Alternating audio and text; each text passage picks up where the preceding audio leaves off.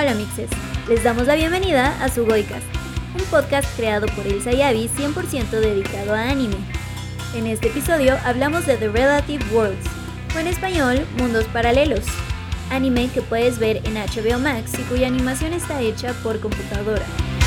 A pesar de que la historia tiene todo para triunfar, como elementos de romance y sci-fi, nos dejó una enorme decepción.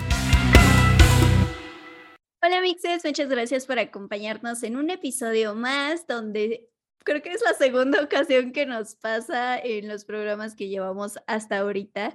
Pero así es, eh, la película de la que hoy vamos a hablar tampoco nos dejó plenas, cautivadas, felices. Todo lo contrario. Pero bueno, ya estaremos entrando en detalles, clavándonos en la textura sobre por qué nos decepcionó. Pero bueno, antes que nada, ¿cómo estás, Elsa?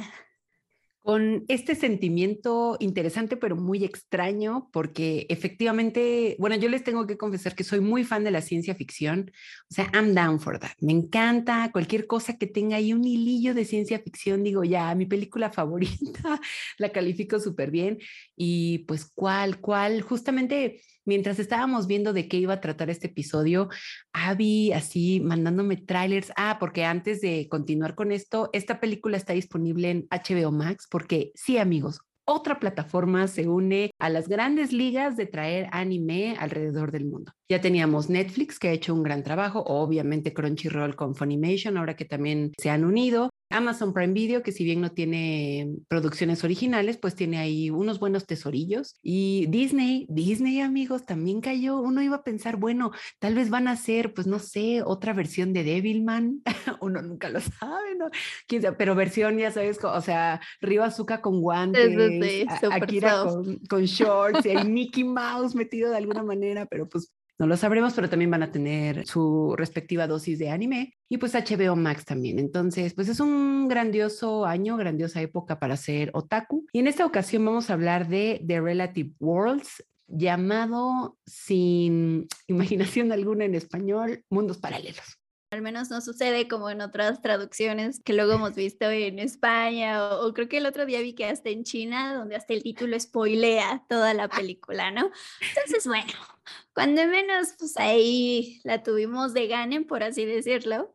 Y es que, o sea, prácticamente, pues la historia de esta película habla de, de eso, de dos mundos paralelos, tal cual, donde el protagonista son dos jóvenes de preparatoria. Uno es Shin, que él es como muy retraído, pero tiene, tiene una razón y es porque cuando él era pequeño, su madre murió pues frente a sus ojos sin ninguna razón aparente. ¿No? Entonces, pues desde ese momento él pues se cierra mucho en, en su propio mundo, en sus propias emociones. Su papá trabaja todo el tiempo en una empresa y digamos que el único apoyo que tiene es de Kotori, una chica que de hecho es la hija del jefe de su papá, pero que se conocen justo desde niños y pues es como ahí su único apoyo emocional. Pero como decía Elsa, o sea, esta historia que quizás al inicio podrías decir, ay, suena como un perfecto slice of life donde todo puede pasar en cuanto a emociones, pero la película también tiene muchos elementos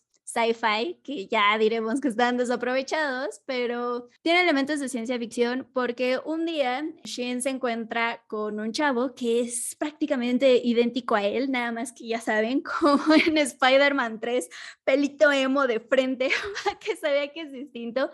Y no se llama Shin, se llama Jin. Él explica que viene justo de este mundo paralelo donde hay un Japón, es como un Japón feudal, pero futurista, y le empieza a explicar que estos dos mundos están tan conectados que si una persona muere en uno de ellos, o sea, de forma no natural, o sea, es asesinado, su contraparte también muere. Entonces ahí pues Shin empieza a ligar algunas cosas como la muerte de su madre y este Jin alterno pues igual explica que ha llegado a este mundo, pues uno para protegerlo y dos para matar, surprise bitch, a su mejor y única amiga y el amor de su vida, por si eso no fuera poco. Entonces, pues sí, ahí las cosas se empiezan a poner un poco tensas, pero aquí ya voy a ir empezando a meter mis quejas porque se empiezan a poner tensas, pero demasiado rápido como que se resuelve el que pensaríamos que es el problema principal, ¿no? Porque, o sea, sí estoy de acuerdo, esta película, eh, voy a recalcar, salió en 2019 En años anteriores hemos visto no solo en anime, en series o en películas live action, pues estos temas de dobles eh, alternativos, ¿no? De las variantes que uno puede tener, de incluso invasiones de otro mundo, porque aquí también se nos explica que este imperio quiere conquistar este, incluso hasta de robots asesinos, porque ahí vemos eh, unas personajes que son inteligencia artificial. O sea, sí, son elementos que hemos visto, pero aunque suena muy atractivo, porque como Elsa lo dijo, vimos el tráiler y las dos dijimos, oh por Dios, se ve caos, destrucción, este, shocks emocionales y demás, se están muy desaprovechados porque lo que uno primero pensaría es, claro, vamos a ver cómo el protagonista intenta salvarse a él mismo, huir de estos como Terminators que quieren terminar con él, Terminators muy kawaii, por cierto, porque son chavitas al estilo rey de Neon Genesis Evangelion pero no, eso en realidad se resuelve muy rápido, de repente ya todos son amixes, todo es felicidad, es como de, mm, ¿qué está pasando aquí? No sé si a ti también te causó esa, esa media frustración de, ok, el problema que yo pensé que era el problema resultó ser algo pasajero.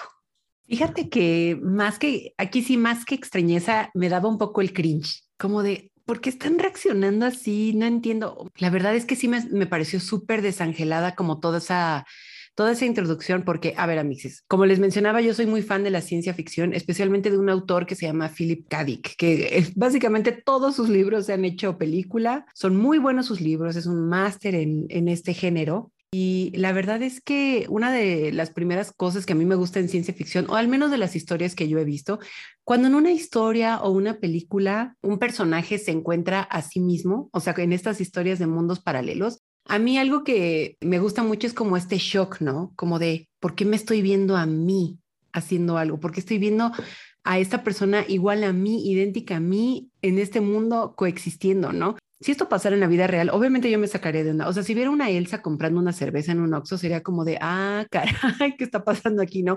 Y te puede reinar el terror, el pánico, la angustia y todo esto, ¿no? Y aquí era como de un, ah, ok, estoy viendo aquí a mi, pues no sé qué sea, gemelo, no sé, y aparte trae un robot asesino, y aparte como que quiere matar al amor de mi vida. Mm, ok, como que realmente las reacciones son tan desangeladas, tan, o sea, como si fuera algo tan casual, pero al mismo tiempo es un gran error, ¿no? Porque desde el segundo uno te están primero planteando un, mundo como totalmente normal, como en el que estamos nosotras, ¿no? Un mundo donde, eh, pues en las tardes nos vamos a tomar fotitos, que por el café, que comprarnos un tecito, la escuela, todo esto, ¿no? Y luego ya meten toda esta vibra de, de ciencia ficción. Yo lo que esperaría si fuera ese shock, como de que, ¡Ah! ¿qué está ocurriendo? Y no solamente es con la introducción entre Shin y Jin, es como cuando también está Kotori, como que se entera de la existencia de Kotoko, es como de que, ah, entonces soy como una princesa en el otro mundo. Es como mi hermana, esa es la pregunta que vas a hacer cuando te enteras de la existencia de un universo paralelo.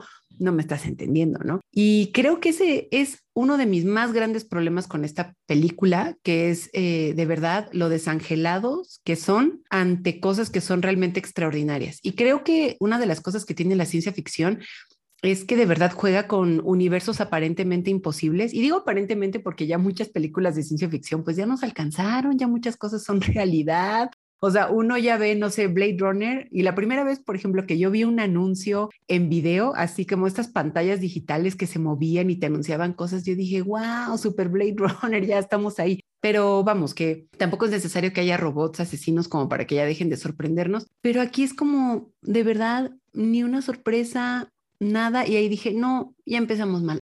Y algo que también que mencionaste, Avi, es que, pues la verdad, para hacer ciencia ficción, que es muy difícil construir este tipo de universos, siento yo, pues nada más, keep it simple. Creo que en general esa es una gran filosofía a la hora de construir historias. Manténlo simple. Si vas a meterte con universos paralelos y una historia de amor, ya déjalo ahí. O sea, déjalo ahí y construye algo bien hecho, ¿no? Vas a contar una historia de amor, aparte entre dos chavillos, que luego, ay no, amixes, se tratan de confesar su amor y los otros yo del universo ahí tomándose fotos, es como, ¿por, ¿por qué están conviviendo ahora todos? Sí, sí, sí, sí creo que diste en el clavo en el hecho de que una de las enormes molestias, o creo que la más básica es que se da todo por hecho demasiado rápido, ¿no? O sea, claro, yo también entraría en terror al ver una doble mía y más si llega diciendo, es que si a ti te matan yo me muero y es como de, no, espérate, entonces deja de salvarte la vida o cómo que no quieres, es una trampa y me quieres matar, no lo sé, ¿no? Pero incluso hacia el final, cuando descubrimos que el papá de Kotori y el papá de Shin ya estaban trabajando en este de los mundos paralelos, era como de, ah, ok, o sea, entonces siempre han sabido de la existencia de estos mundos, pero pues casual, ¿no? O sea, porque de repente solo vemos como jalan a Shin, a Jin a una de estas inteligencias artificiales, ah, muy bien, ya ustedes tienen que salvar al mundo prácticamente y aquí ya está toda la operación hecha y resulta que tu papá estaba trabajando en esta forma de separar estos mundos paralelos, como dices, es de, ah, ok, está bien, no nos podemos tomar un momento para asimilar todo, toda esta información que nos están dando. Y no, o sea, todo, todo se pasa súper rápido y es como de, pues ya, ya lo entendiste, bye, ¿no? Ahorita que mencionaste eh, lo de personajes desangelados, creo que sí ese es otro gran error, porque no es posible que, o sea, digo, la película dura como hora y media más o menos, pero al menos yo en ningún momento me sentí conectada ni con Shin, ni con Jin, ni con Kotori, o sea, con nadie, con nadie. Y, y, no es excusa el, es que solo tienes hora y media, no, pues así hay películas de 90 minutos que te presentan personajes, te tienen que amarrarte, te tienes que sentir identificada con ellos y no vamos tan lejos. El año pasado cuando salió Demon Slayer Mugen Train, o sea, voy a volver a nuestro amado. Se va a regresar, siempre se va a regresar esa herida. Sí porque a Rengoku, o sea, lo habíamos visto en un par de episodios, creo que si acaso en dos, y ya sabéis, ¿no? Diálogos de menos de un minuto. En toda esa película lo conocimos, nos enamoramos de él, lo amamos, lloramos, dijimos, Diosa Santa, ¿por qué me lastimas de esta manera? Y ahí está, o sea, ahí está que sí se puede dar personajes así de llegadores, de motivos, con los que empatizas profundamente en tan solo una película, ¿no?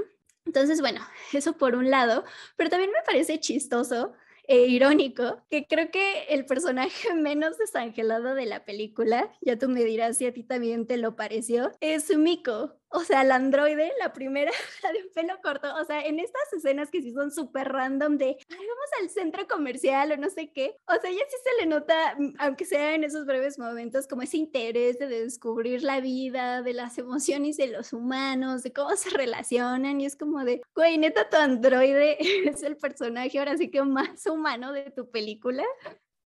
Súper, súper, sí. Es que, ay, no. Y mira, nos vamos a meter en la animación más clavado más adelantito, pero también, mm, repito, yo no soy animadora, sé lo difícil que es eso y todo esto, pero igual si estás contando una historia de amor, una historia de ciencia ficción, una historia que tiene muchísimos elementos que son muy sorpresivos, la manera en que están todos muertos por dentro y sin alma, así es como de un, híjole, no, no, no me da porque como dices, no es excusa, sabemos que tienes una hora y media, pero también, a ver, ponen una historia de multiversos, una historia donde los personajes se encuentran consigo mismos o saben que hay otros de sí mismos en otros mundos, ¿no? Tenemos una distopia, incluso tenemos ahí un debate de bioética porque en algún momento un personaje muere y lo tienen ahí como en conserva, ¿no? En un tubo ahí con agua de que no sé si esto es ético, pero es mi hija y quería ver si podía salvar su cuerpo, y ahí te meten lo de bioética, ¿no? Luego también la manera en que este mundo feudal se rige y etcétera. Y luego otro temazo que obviamente cero aprovechan y que nada más se menciona una vez es que nuevamente nos ponen a la chaviza a salvar al mundo. Hay una parte que hasta el papá de la muchacha dice, ay no, tenemos que confiar en los jóvenes. Y yo, no me digas. Yo sí e, es el primo de Gendo Icario, usted señor, o qué carajos. No, e incluso, o sea, ya, ya sé que siempre queremos ver a Evangelion en todos lados, pero la realidad es que ha sido una gran influencia, pero no sé si igual te pasó. O sea, al pensar en, en Shin, de repente decía, es que este güey es otro Shinji abandonado. O sea, madre muerta, abandonado por su padre, que está obsesionado con una investigación, es incomprendido por los demás. Resulta que él tiene que salvar prácticamente al mundo y él no lo decide. Y es como de, güey, o sea, ¿qué me estás tratando de decir? Eres un evangelion. Rebajado, rebajado. Pero mega rebajado. rebajadísimo, sí. La verdad es que como Ícaro, intentó alcanzar el sol y se le derritieron las alas y nada más no. Ahora, entrando un poquito en temas de, de, animación que va un poquito ligado a la historia, no sé si te pasó igual, pero había veces en que la animación o me sorprendía o era muy incómodo, porque había momentos en que yo decía, es que no, no veo expresión en los personajes. O sea, hay una parte en la que él se le va a declarar a ella, ¿no? El clásico momento de historia de amor en el que, querida, te amo, vamos a hacer el amor de nuestras vidas forever and ever y lo que sea. Y al final, como que ella deduce que en el otro universo o en el otro mundo paralelo, pues la van a matar y entonces empieza como la despedida más awkward porque es como, y bueno, creo que me voy a morir en cualquier momento. Y como que se quedan viendo y es como de, ¿te vas a morir o no? Y al final sí se muere, pero él como que no hay expresión en su carita. Y yo, no solamente se está muriendo en un momento muy incómodo, que es cuando te le declaras, a, o sea, cuando te le declaras a alguien, más bien esperas como una respuesta, siento, ¿no? Como de, sí, no, me va a batear o no, nos vamos a besar, que eso sería como mm, algo muy bonito, pero no esperas que se muera, ¿no? Y si algo pasa sí, pues esperas como el shock, ¿no? El llanto, como el qué va a pasar, ¿no? Y aquí no pasa eso. O sea, incluso cuando se muere, como que nada más se cae y él es como de, mm, ¿qué está pasando aquí? Y todo, repito, es muy awkward, es muy cringy y es como, pues, órale, jalamos, ¿no? Pero luego tenemos la batalla final con este androide que se vuelve como un ángel Evangelion igual, como millones de estos como tentáculos raros o lo que sean, como estos tubos, no sé, y empieza esta como batalla con láseres y todo, y es como de, ¿qué es esto? O sea, ¿dónde, dónde estaba esta animación en algún momento?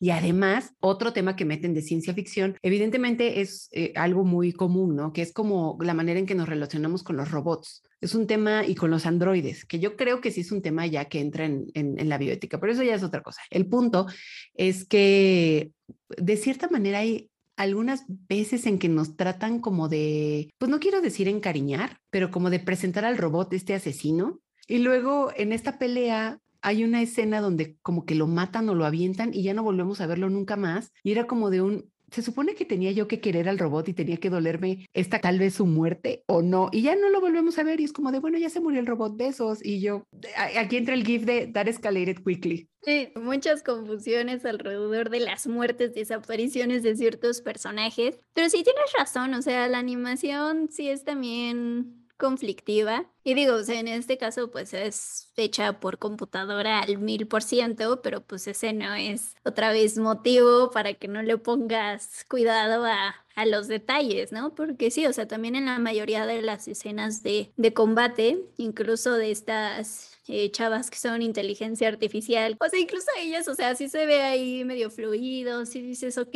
sí se ve padre, estos robots que mencionas, eh, bueno, como el que se muere, pues también, o sea, que para mí es como un Eva sin armadura.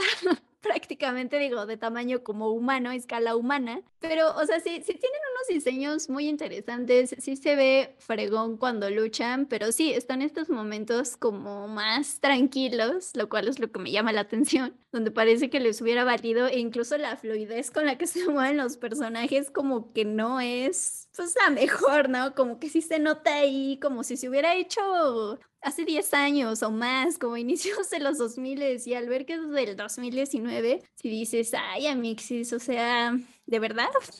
No, y además, no sé si también pasó por tu corazoncito esto, pero hasta las voces, ¿no? No sé si en la dirección de voz eso estaba escrito o Ay, repito, como el cliché de, bueno, pues como estamos hablando de ciencia ficción y estamos hablando de ondas medio robóticas, pues hay que hacer la voz así pero pues la verdad es que hasta las voces las sentí bien planas, como bien desangelado y no sé, otra película de la cual yo me acordé fue Ghost in the Shell, ¿no? Ahí también uno de los mejores ejemplos de ciencia ficción que tenemos. Estamos hablando de androides con crisis existenciales y un debate bien, bien fuerte. O sea, yo tengo mi mejor amiga que enseña filosofía, es una de las películas que siempre pone en clase porque tiene muchísimo, muchísima carne como para sacar diversos temas, ¿no?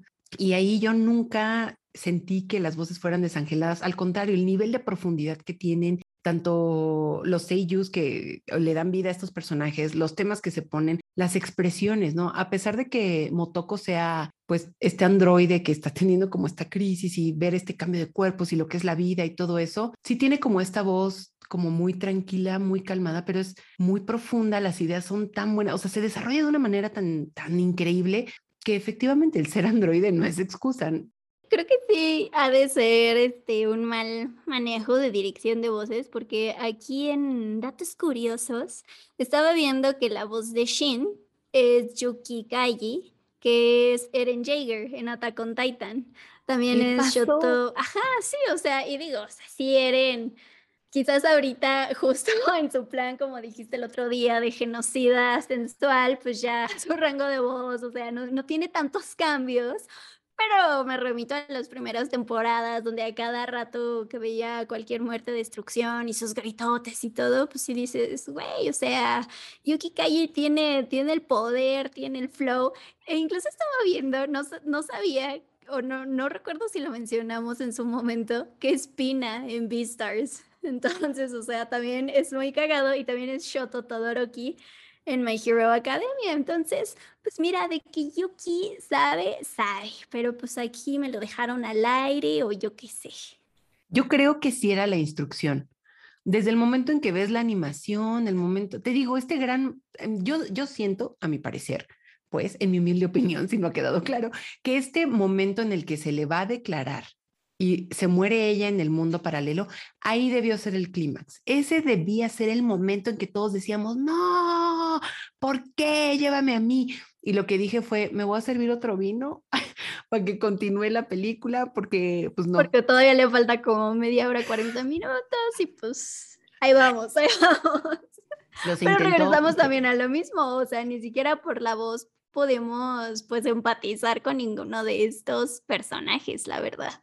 Sí, yo creo que sí fue algo en dirección de voz. No sé si e, era como el mood también que ellos querían poner, pero otra cosa que a mí me gusta muchísimo de la ciencia ficción, no sé si ya lo hemos platicado en otro episodio de su Boycast, pero a mí algo que me gusta es que justamente eh, en este género, digamos que el exceso de esta tecnología, el exceso de estas, eh, digamos, estos elementos tan fuera de lo común o de lo que vemos, etcétera, aumentan el feeling humano. Es más o menos como cuando a la hora de cocinar un pastel le pones una pizca de sal porque eso salado va a acentuar lo, lo dulce. Yo ni cocino, amigos. Yo, yo ese, ese, dato me lo dijeron y yo, ah, ok, bueno, me dan pastel. qué bueno, qué bueno. Pero es un dato muy bonito que me gusta del mundo culinario, ¿no? Pero siento que se aplica muy bien a todo lo de ciencia ficción. Justamente la humanidad que vive como en este terreno súper tecnológico, gobernado por estas inteligencias artificiales o lo que sea, bla, bla, bla acentúan, eh, pues no sé, carencias en lo humano o cómo nos desarrollamos en sociedad, cómo tratamos ese tipo de, de, cosas, ¿no? Que son debates que se me hace muy interesante que se tengan hoy en día. Y por otro lado, en la ciencia ficción, pues también nos podemos encontrar con los, estos debates, con todas estas cosas que quiso poner esta película. El problema fue ese, ¿no? Trató de poner todo eso, no le resultó fue algo desangelado y también creo que no trataron a la historia como debía, porque como ya lo dijiste, Avid, lo tenía todo, lo tenía absolutamente todo y cero se triunfó. Y la verdad, no sé tú, a mí sí me dio coraje, porque creo que sí tenía un gran potencial. Falló no solo en la dirección de voces, creo que esto viene desde el guion. Creo que no está inspirado en un manga. Creo que esto fue primero una original net animation del 2017.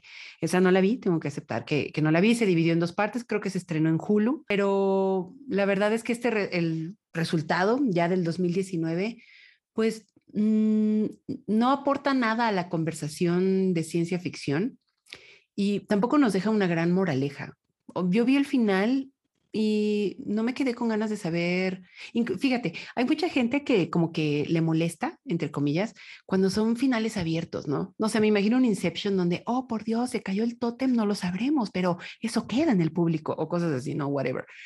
Y te deja como a la reflexión, dicho de una manera medio payasona. Y aquí como que acabó y le habla a la muchacha y es como de un, ay, qué bueno, duren, pero...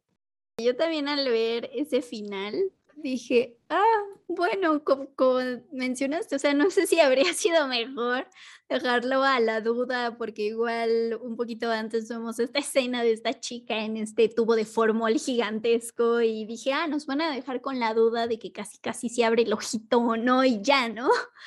Pero no, después de esta escena de, ay, sí, ya, vámonos a lo que sigue, como si nada hubiera pasado, como si no hubiera tenido que salvar a Japón de un Japón feudal futurista X casual.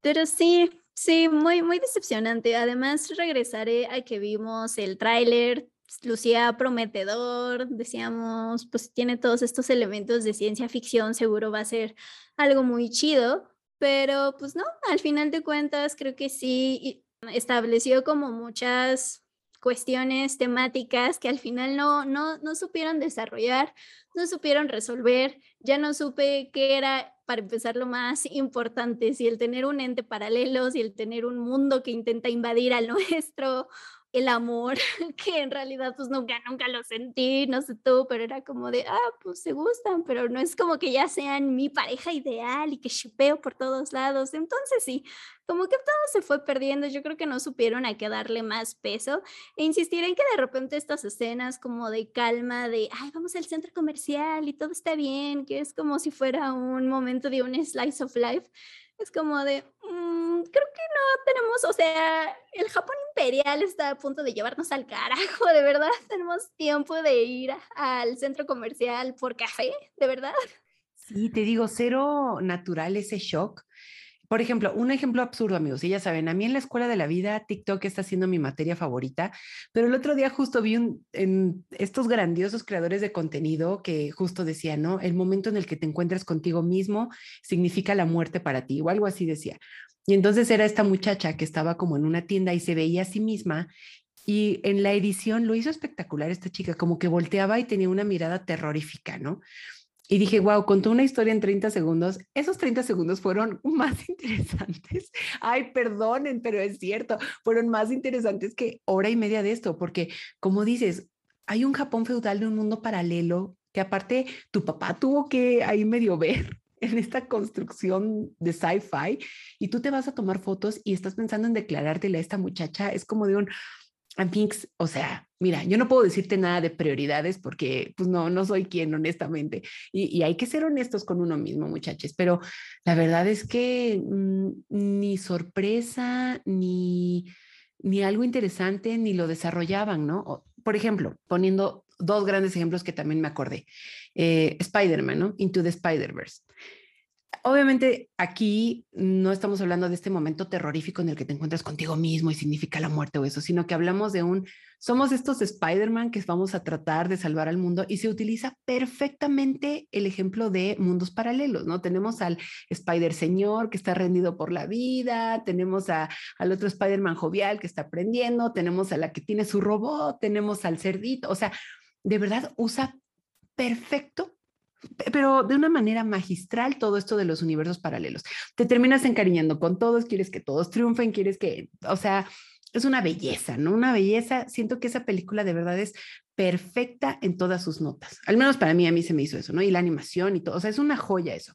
Pero digo, no sé qué tan injusto sea compararlos, entonces especifico que esto no lo hago como comparándolos, porque pues ni pena ni gloria se tendrían por qué comparar estas dos películas. Pero cuando hablamos de universos paralelos, creo que puedes hacerlo de esa manera, como de que de verdad hay un shock. Cuando se conocen todos los Spider-Man, es como de que, wow, algo rarísimo está pasando aquí, ¿qué ocurre? Llega el momento de la explicación. Afortunadamente todos los Peter Parker son como muy inteligentes, entonces como que, que agarran el pedo, o sea, fácil, ¿no? Y otro ejemplo que me acordé que es muy caótico también es Rick and Morty, el famosísimo episodio 6 de la primera temporada que se llama Poción Rick número 9 o algo así, Rick Potion. Y se hace un desmadre nivel horrendo, tanto que pues eh, Ricky Morty se les hace fácil de que, ¿sabes que Este mundo como que ya se nos hizo un poquito basurilla, vamos a ir a otro y vamos a sustituir a nuestros yoes, ¿no? Y van y lo hacen y todo es un desmadre y obviamente es un trauma que a veces recordamos en episodios futuros. Y, y ahí está, ¿no? Universos paralelos lo mantienen simple, se hace, boom, vámonos. Y aquí no, no, ni, ni, ni conectas con los del mundo normal, ni te impresiona los del mundo feudal, tecnológico, súper raro.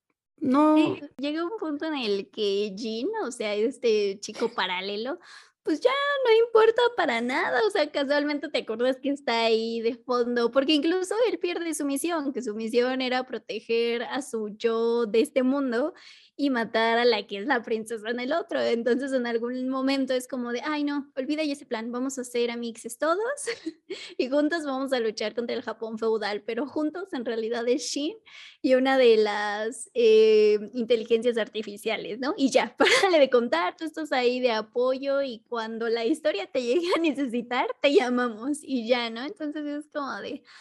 Ay, pues entonces, ¿para qué me presentas que tiene un doble cuando simplemente pudieron haber sido aliens, o sea, una raza de otro mundo y ya? O sea, no, no necesariamente tenía que ser su, su doble. Y cuando mencionaste esto de sorpresas, te he de decir que mi única sorpresa de esta película fue escuchar la voz de Kenjiro Tsuda. O sea, creo que solo dice dos líneas. Pero Eso fue lo mejor. sí, dije, no mames, nuestro house bando está aquí. Y sí, sí, eso me hizo muy feliz, la verdad. Sí, también fue como un gran, gran momento ya lo que valió la película, nada más por eso no la vamos a reprobar quizás. Y sí, como dices, nada más dice dos líneas, pero hay esas dos líneas. Entonces es como, pues, pues sí, o sea, ¿qué más se puede hacer en esta vida? Ahí sí me dolió la muerte de ese personaje, sí dije, no, no, no, no, no, yo esperaba más aquí de nuestro Kenjiro Tsuda, que por cierto, tuvimos la oportunidad de entrevistarlo por su personaje de Johnny Bolt en Super Crooks, entonces por ahí pueden buscar un pedacito de la entrevista en video tanto en YouTube como en TikTok, pero pueden leerla completa en Time Out y sí, esta fue una sucia publicidad, así que vayan a leerla. Quedó muy bonito, de verdad. Fuente yo y, fuente Abby y fuente tal vez la UNAM, pero sí quedó muy bien esa entrevista. Oye, pero viendo que es como el George Clooney de Japón, ¿cuándo le habrán pagado para decir esas dos líneas? Ya quiero saber, o sea. Esa es mi meta en la vida, decir dos líneas y que me paguen. Meta, esas son metas, muchachos, hay que ponernos vivos. De verdad yo quería que me gustara. Les digo, me encanta todo lo de ciencia ficción, me encanta todo este tema, pero no lo logra. Pero creo justamente que estos son, digamos, razones de peso. La verdad, no puedes tener una historia de ciencia ficción tan desordenada, tan desangelada también. Y al final, ¿sabes qué? Mira, lo voy a repetir, no todas las historias que vemos deben tener moraleja. O sea, no se trata aquí de educar ni el anime es telesecundaria como para dejarnos como con esta reflexión. Va a haber historias que sí y se agradece y aportan mucho a las conversaciones. Va a haber otras que son pasajeras, pero que igual se quedan en tu corazón y va a haber otras que de plano son para ver y que te vaya muy bien en la vida. Pero también siento que esta película, para todos los temas que tuvo, de verdad, sin pena ni gloria, no aporta absolutamente nada al género, no da algo nuevo, no da una reflexión. Y te digo, si vas a hacer una, un desarrollo de este calibre, keep it simple.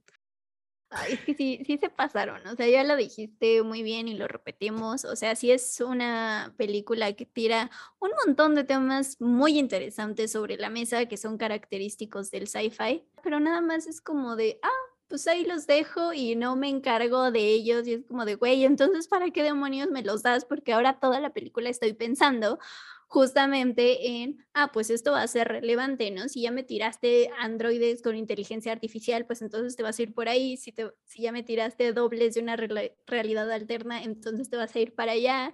Y al final de cuentas no se va a ninguno de estos lados, creo que ni siquiera sabe a qué punto exactamente quiere llegar. Y pues sí, o sea, la verdad es que la decepción, Amix, es la decepción. Si alguien de casualidad ha visto em, la serie, el ONA, ojalá nos pudiera decir si es mejor o no, porque por ahí vi que sí tienen como ciertas diferencias.